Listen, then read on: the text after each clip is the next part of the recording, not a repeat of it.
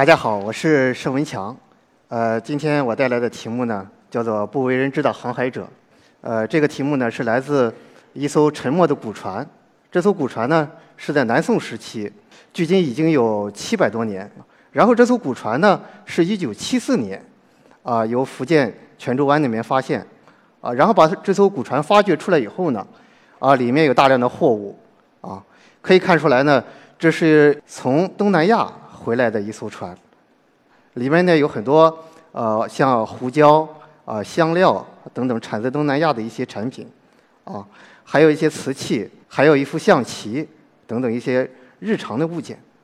啊但是从这里面呢，发现了一个非常有趣儿的小纸片儿。大家来看这个图，这块小纸片儿呢，在发现的时候呢，已经是模糊不清了啊。大家看右边，已经是模糊的很难辨认。然后呢，根据一些现在的技术手段呢，进行复原，啊，我们就得到了左侧的这样一个呃一个信息图。我们可以发现呢，“且了浮生一载”，应该说呢，这六个字呢。是非常抒情的六个字，啊，呃，但是呢，现在的对这六个字的看法呢，观念也不一。有的人认为呢，这是来自一块印刷品，啊，是当时船上的船员，呃，在读的一本书，啊，是书里的这么一句话。也有的人认为呢，这是当时某个航海者写下的一个航海日记的片段，啊，呃，前者呢认为它是一个印刷品，因为它这个。这个横和竖，尤其是横画，横画的末尾有一个非常明显的，有一些三角形的一些小方块儿，这是当时印刷品的一个非常明显的一个呃一个格式。另一种观点呢，认为这就是一个人呃手写的一个书法的作品啊，就是纯粹手写的啊，因为当时尤其是在嗯宋朝，像宋徽宗他们的书法里，已经出现了这种。已经出现了这种形状，就是说，在笔画的末尾，顿笔非常明显，啊，有这种小三角的这种格局。呃，因为现在这个破坏的非常厉害，我们已经很难辨认它到底是呃一个印刷品还是一个手写品。但是我更倾向于后者，啊，我更愿意把它当成是一个当时的一个没有留下姓名的这样一个航海者，他做的一份。呃，自己写的一个航海日记，他当时这种心情的一种抒发。哎，我们从字面上来看呢，这个“且”就是暂且的意思，是一个句首。然后呢，这个“了”而是应该是完结的意思，完结、完成的意思。这个我们对照着南宋的词人呢，比如说辛弃疾，啊，他就出现了很多“了”字，比如说呃，“了却君王天下事”，啊，还有说什么呃，“整顿乾坤事了”。还有这个像南宋词人蒋捷写的，呃，春风未了秋风到，都是这个用法。浮生这个词应该是当时人们对人生的一种诗性的一种认识。哎，这个最早呢出自李白的那个《春夜宴桃李园序》，啊，说夫天地者，啊，万物之逆旅，光阴者，百代之过客，而浮生若梦，为欢几何？他的观念呢，就是说我们的人生就是这样飘荡的一粒微尘啊。为什么不及时行乐呢？是这样一种，呃，及时行乐的观念。到了海洋时代到来以后呢，这个浮生呢，有了更加清晰的，或者说更加与以往不同的一种认知。比如说，一个航海者，他飘荡在海上，啊，四周围全是海水，啊，茫茫的飘荡无际，然后无依无傍，呃，方向也辨别不清。这时候他就产生了一种浮生若梦的感慨，啊，因为这，呃，首先呢是。空间上的这样一种浮生若梦的感慨，看到了自身的渺小，啊，觉得这个海洋如此之广大，啊，这是一个直观的印象，啊，同时呢，还有一层意思，就是说，在这个海上航行呢，他的这个个人的生命安全是很难以保障的，啊，很难以保障，因为当时的技术条件呢，经常会有船，因为一些恶劣的自然条件，啊，直接这个船就沉没。哎在这种条件之下呢，自己掌控不了自己的生死，啊，有时候完全是要凭运气。所以说，这个浮生呢，更加深刻的体验，啊，至于这个一载呢，当然就是一年。我们根据当时的一些南宋的一些笔记啊、史料，根据他们的记载，我们可以发现呢，当时从泉州湾出发到南洋去，就是我们现在的东南亚国家，从去到回这样一个往返，大约就是一年的时间。啊，在呃南宋的笔记《平洲可谈》里记载呢，当时人们呢，呃一条大船可能有几百人，积积存一年的粮食。然后在船上是一个相对独立的一个小空间，在这个空间里呢，可以养猪啊，可以酿酒啊，就像陆地上一样。我们来看一些相关的记载。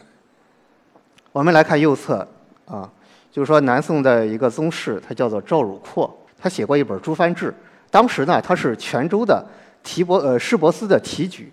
呃就相当于现在这个海关的这个管理者。他写到呢，就是说。全国以酒米啊，还有面粉，还有呃这这样一些呃这样一些产品，然后呢带到哪里去呢？呃，岁秒或中月发舟，就是说这一年的年底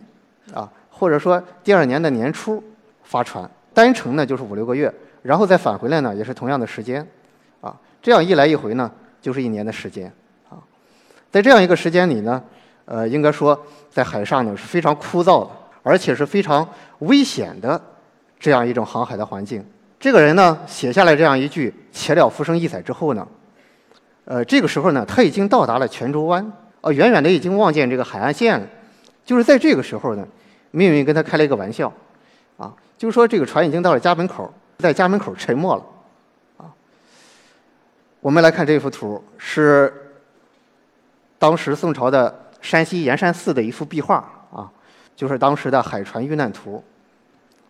我们可以看到呢，我们可以还原这个航海者当时所在的这种环境。就说这个船呢遇上了风浪，我们来看船上这些人呢，都处在惊慌无措的这样一个状态当中。啊，我们通过这样呃同时代的这样一张图呢，可以看到这个人呢，他当时的所经历的这种呃绝望也好，挣扎也好，大体就是这样一个状况。啊，通过我们来看这个。通过考古发掘呢，这个古船它为什么沉没了呢？啊，我们来看它的船底是没有问题的，啊，这就排除了触礁的可能。哎，当时呢，在泉州湾已经到了海湾里了，呃，说遇到风浪这个可能也不太大，因为他们可以就近到这个靠近这个内河的这种港口，或者说呃一些岛礁都可以来避风。但是呢，这个船还是沉没了。我们现在估计呢。可能当时是遇到了战乱，啊，因为当时正是南宋的末年，啊，他回来的时候呢，蒙古人已经打过来了，然后在海上呢经历这些海战，呃，在这种不可控的影响之下呢，他的船就这样沉没了，啊，呃，然后呢，我们来推测这个航海者，他当时乘坐的船只呢是世界上当时世界上最为先进的海船，啊，这一点是他可能是自己想象不到的，啊，我们来看这个。泉州湾这个宋船的复原图，呃，这其中呢有一个非常重要的技术，叫做水密舱。什么叫水密舱呢？就是在这个船里面横向的一块块隔板，这些隔板呢就叫做水密舱。然后是用十二块隔板把这个船呢隔成了十三个舱，这样这艘船呢抗风浪能力就特别强。为什么呢？如果说这艘船它的船底触礁了，其中有一个地方破了一个口子，那么这只有。只有其中的一格会进水，而其他的格呢仍然是密封的。有了这些隔板的支撑呢，这个船体呢也更加稳定。这是当时打捞的一个现场。这是当时这个海船，就是出土的泉州湾海船的呃船板。我们可以发现呢，它的船板是三层，三层隔板之间呢是用铁钉串联起来，非常坚固。有了这些条件之后呢，啊，当然还有一些其他的一些技术。比如说，呃，负责转向的舵，当时出现了升降舵。这个舵呢，在水里呢负责转向，在船尾。这个舵用完了之后，可以升起来，呃，可以离水面很高，啊。然后呢，还出现了这个指南针，啊，用指南针应用于航海。嗯，还有一种技术呢，就是说用这个非常长的这个绳子连着铁钩，把海底的泥给勾上来。有经验的这个水手呢。闻一闻这个铁钩上的泥，就知道这个船大体到了哪一哪一片海，应该说是一个经验值非常高的一个工作，哎，所以说呢，我们所讲的这个主人公呢，他就是在这样一条船上。那么我们现现在来想象一下，这个呃“且了浮生一载”写这个航海日记的这个航海者，他的身份是什么呢？据我们现在来推测呢，如果说他是一个印刷品，这个纸片的主人，他有很很高的这种阅读能力，受过良好的教育。如果说作为一个呃个人的创作，那说明这个人呢，呃有非常高的这种综合素质。所以我们可以判断，这个人可能是这种呃读书识尽而呃前路呃前途渺茫，是从而转转向经商，可能是这样一个人。而且当时这样的人呢不在少数，啊，尤其是在泉州呢，呃，有这种出海经商的氛围，啊，虽然说特别的危险，特别的危险，但是这种海上的这种，呃，海外贸易的利润呢是非常高的，可能是几十倍或者几百倍，啊，在这种利润驱使之下呢，啊，有一些人呢就要去铤而走险，呃，然后我们推测呢，因为他是一个文化人，他可能要协助船长，呃，做一些文案的案牍的工作。啊，包括一些账目的管理，啊，包括一些往来文牒的一些使用，啊，这个人可能都要参与在其中，啊，然后呢，呃，我们还可以想象，这个人，呃，在他身上呢，有一些，呃，跟以往不同的有一些转变，啊，首先一个转变呢，他的时空的观念，因为他从这个陆地上突然来到海洋，给他造成了一种很大的冲击，应该说他的时时空的观念。啊，完全都转变。那时候就是说，在呃出海远航，呃这种这种活动、这种行为，很像我们现在，相当于我们现在到外太空啊，坐着飞船去外太空旅行一样。所以说呢，带来的冲击是非常巨大的。就是说，在巨大的空间当中带来的巨大的信息量啊，让他有点应接不暇，甚至可以说达到了他的极限啊。再然后呢，他心里可能还有一些挣扎。他作为一个读书人啊，跟一群这个。出苦力的水手，还有一些纯粹追求利益的商人，